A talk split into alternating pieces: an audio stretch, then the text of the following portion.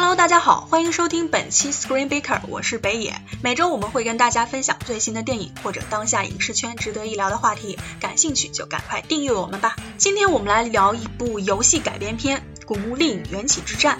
故事讲述的是商人理查德为了寻找日本女王的古墓，远渡日本，生死不明。七年后，艾丽西亚·维坎德饰演的女儿劳拉，为了探明父亲的失踪真相，搭档了一位香港水手，一起开始了海岛冒险之旅。古墓丽影的整个观影感受怎么说呢？不像是坐了一部过山车，倒像是一个开口向下的抛物线。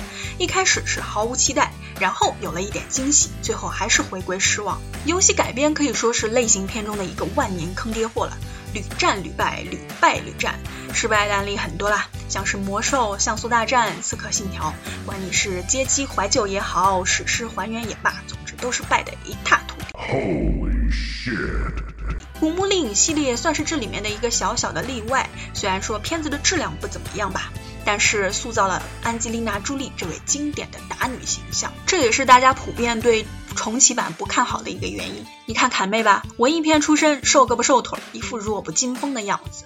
但是电影的这个最大惊喜也恰恰就是在人设上面。我们看朱莉是一副高冷性感的女神范儿，你能想象朱莉偷吃教练的苹果吗？再看坎妹，一个邻家外卖小妹，年轻顽皮好胜，亲和力爆棚，还有一位厨师小哥苦苦暗恋。你好，怎么那么巧？哇，你好，怎么那么巧？在做打女方面，坎妹也可以说是很拼啦，从拳击、追车、射箭、抓小偷，可以说是十八般武艺，样样稀松，妥妥的战五渣无疑了。但是没关系，电影就是要讲她这种被逆境逼着磨练成长的一个过程。他也是从最初的被动到了最后一个主动的姿态。比如说第一次逃跑的时候，他就被枪声给吓傻了，还是在吴彦祖在一旁的提醒他。第一次杀人的时候，他的那种绝望和恐惧也都表现得非常的真实。为什么要逼我杀人呢？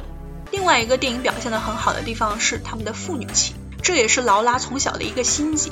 在父女重逢的那场戏呢，父亲以为是幻觉，然后不住的小声的念叨：“幻觉，幻觉，幻觉，一会儿就消失了，一会儿就消失了。”但是劳拉喊了一声“爸爸”之后呢，千言万语最后都汇聚成一句：“我受伤了。”然后就整个倒在了爸爸面前。可以说前面经历了那么多的磨难，这个时候遇到了亲人，才真正的流露出了脆弱的一面。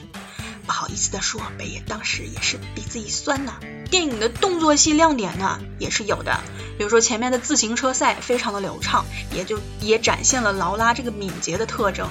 还有一场瀑布求生的戏，劳拉一开始抓住了飞机，结果飞机翅膀断了，跳进机舱，机舱拦腰折了，逃到另一边，舱底儿又漏了。他要一边逃生，还要一边忙着解开手上的绳索，整场戏就像是火箭升空分体一样，一环接一环，紧张刺激。然而，正当你感觉游戏改编要崛起来的时候，故事进入到了可怕的第三幕。进了古墓之后，整个电影就暴露出了整个想象力的贫乏。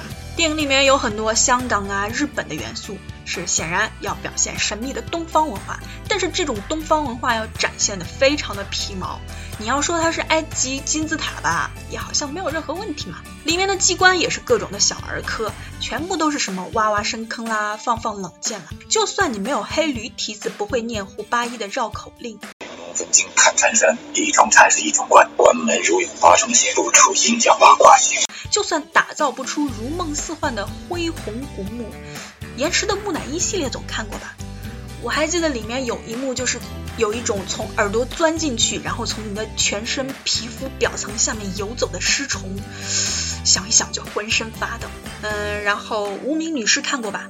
那个千年女尸躺在那里，什么都不说，什么都不做，就能作妖，可以说是用尸体本身就营造出了一种恐怖感。但是我们这位史上最神秘的死亡女神。日本的女王居然到最后发现是传染病啊！一个盗墓片最后活生生的变成了僵尸片呐！喂，早知道要打僵尸，你找吴彦祖干嘛？找驱魔道长林正英啊！无畏无惧，随我令招，乾坤正气，大步流星，金石难开，四字真斩，记住你。好的，好的。我们都知道《古墓丽影》不是《盗墓笔记》，它的游戏特色是解谜。但是每当听到那个父亲大夸老拉，你是我们家族最聪明的，这个时候我就感到一种超级的无奈。拜托。你们家奶奶也无非就是幼儿园大班水平的猜谜水准吧？要不然我出一道鲁迅诞辰一百年打四字成语，你猜猜？最后再来吐槽一下影片的反派圣三一组织，这可以说是劳拉整个家族的一个宿敌了，可以说是灭霸级别的。但是呢，片中的这位代理人。耍嘴皮子不行，拳脚不行，看守犯人都要被三天两头的闹暴动。当然，我们可以理解这部电影里面只会出现一个小头目，幕后黑手还没有出现。但是整个组织的阴影呢，手段呢，牌面儿牌面呢，总之呢，如果把古墓丽影比作一位学生的话，我的评价是很努力、很上进，但是总是感觉缺了点灵天赋和灵气，所以我最后的打分是 B。如果你觉得几分钟的短节目不够过瘾，想要加大剂量，也欢迎订阅我们的另一档脱口秀节目《贝壳有话》（Baker Talk），围绕和电影有关的话题，海阔天空聊到嗨。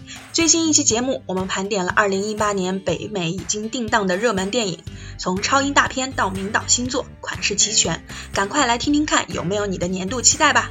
感谢收听 Baker Radio，与光影同频，我是北野，我们下次再见。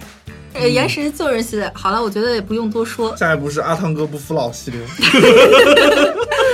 阿汤哥，哎，你别说，碟中谍六还真的是我非常期待的一部对，我也他期待。他的舞能好，我觉得已经很让我。但是我现在的期待已经变成了，他这次又要玩什么什么高难度的东西啊，这个是一点啦，还有一点就是导演他呃上一部第五，我觉得非常好，但是还是没有我们布拉德呃伯德拍的四哈好。四好，嗯，这个系列就是《碟中谍》系列，我觉得是那个好莱坞大片儿里边良心之作。对这个钱你我给你去挣，嗯我有一种这样的心情，对我看到手心冒汗。对我乐意把这个钱去给你，就是这种凭良心在赚钱。对